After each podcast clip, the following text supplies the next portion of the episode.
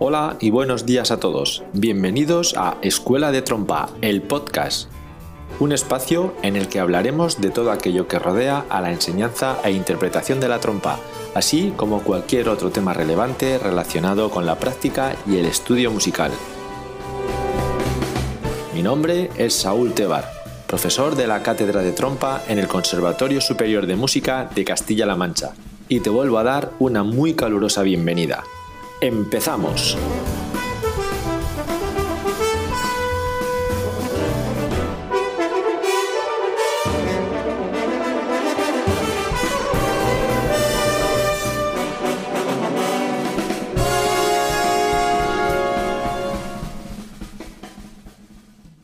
Hola y bienvenido a un nuevo episodio de Escuela de Trompa, el podcast, un episodio en el que te hablaré del picado y más concretamente de las diferentes articulaciones o maneras de picar que podemos encontrar en nuestras partituras. El motivo que me ha llevado a hacer esta serie de episodios dedicados a la articulación y a los diferentes tipos de picado ha sido ver cómo a nivel general los alumnos presentan bastantes problemas para diferenciar todos ellos, tanto a nivel teórico como por supuesto a nivel práctico, no sabiendo distinguir muchas veces entre uno y otro, y lo que es peor, no saber cuál utilizar según lo que haya escrito en la partitura. En primer lugar, antes de comenzar a hablar de los diferentes tipos de picado y en esta ocasión del picado normal, del estacato o estacatísimo, tengo que aclarar que picar, articular una nota, consiste básicamente en el movimiento que realizamos con la lengua para cortar el aire que en este momento preciso estamos soplando. De las dos articulaciones fundamentales que utilizamos cuando tocamos, el ligado y el picado, es este último el que consigue la mayor variedad de efectos a la hora de tocar. Estos efectos pueden variar desde el ataque más suave cuando tocamos en pianísimo hasta una explosión literal de sonido con ataque muy duro cuando tocamos en los fortes fortísimos. La lengua, cuando realiza cualquiera de estos ataques, lo único que hace es quitarse del camino de la corriente de aire que está bloqueando, por lo que por tanto la palabra ataque es muy engañosa, ya que lo que quiere decir es un empuje hacia adelante, cuando como estamos viendo lo que hace la lengua es justamente lo contrario, retirarse del camino del aire.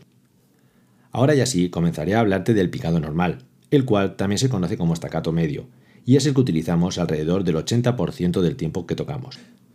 Para realizarlo lo único que haremos es golpear con nuestra lengua la parte superior de los dientes delanteros, justo en el espacio entre la separación de la encía superior y el diente, a modo de sílaba ta, la principal dificultad de este tipo de picado es no cortar de manera abrupta la duración de cada una de las notas, es decir, no cortar las notas, de manera que no haya ninguna separación ni silencio entre cada una de ellas y la siguiente. Esto dará como resultado un estacato limpio, con buen sonido musical, muy similar a un instrumento de cuerda tocando pichicato. Para trabajar este tipo de picado, podemos dividir la práctica en diferentes estados o fases bien diferenciadas. En un primer lugar, con el fin de facilitar la comprensión de este concepto a los alumnos más jóvenes, lo podemos empezar cantando cinco negras en voz alta con la sílaba ta, de manera que no se corte el sonido entre una y otra. Así sería de esta manera, y antes de nada te pido perdón por mi manera de cantar. Ta, ta, ta, ta, ta. Así como puedes ver, el alumno podrá ver de manera muy fácil cómo, a pesar de articular cada nota, no separa la música. Una vez que haya entendido este concepto, haremos exactamente lo mismo pero sin cantar en voz alta, solamente soplando a través de los labios y articulando exactamente igual que antes, de esta manera.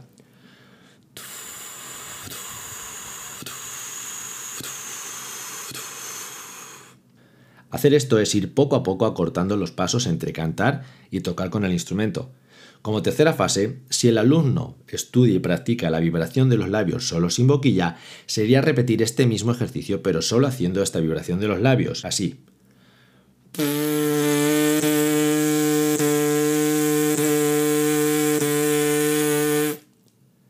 En una cuarta fase haríamos exactamente lo mismo con la boquilla sola y por último ya haríamos el mismo ejercicio con el instrumento.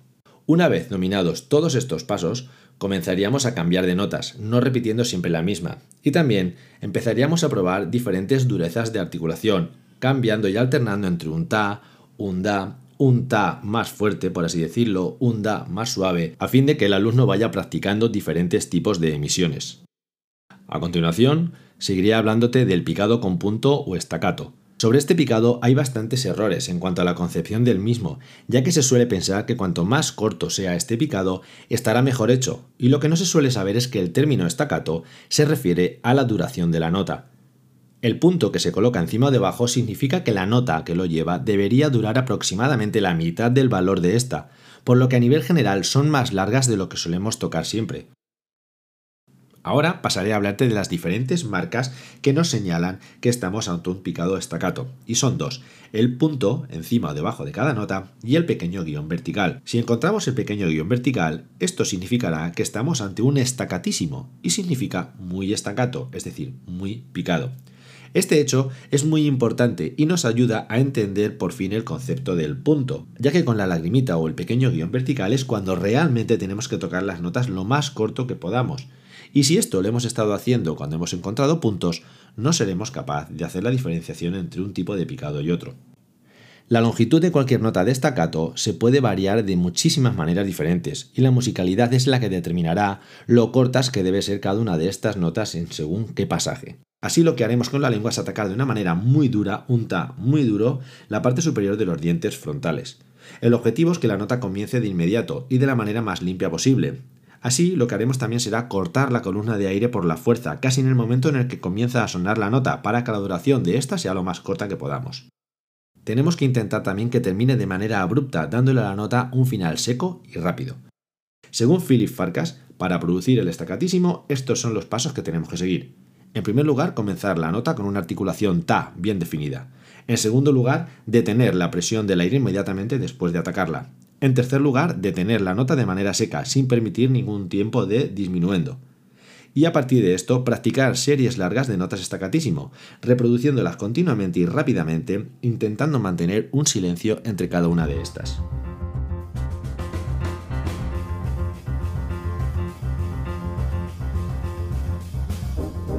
Esto es todo por hoy. Espero que este programa os haya gustado y aprovecho para recordaros que podéis contactar conmigo a través de mi página web saultebar.com y del correo electrónico info@saultebar.com.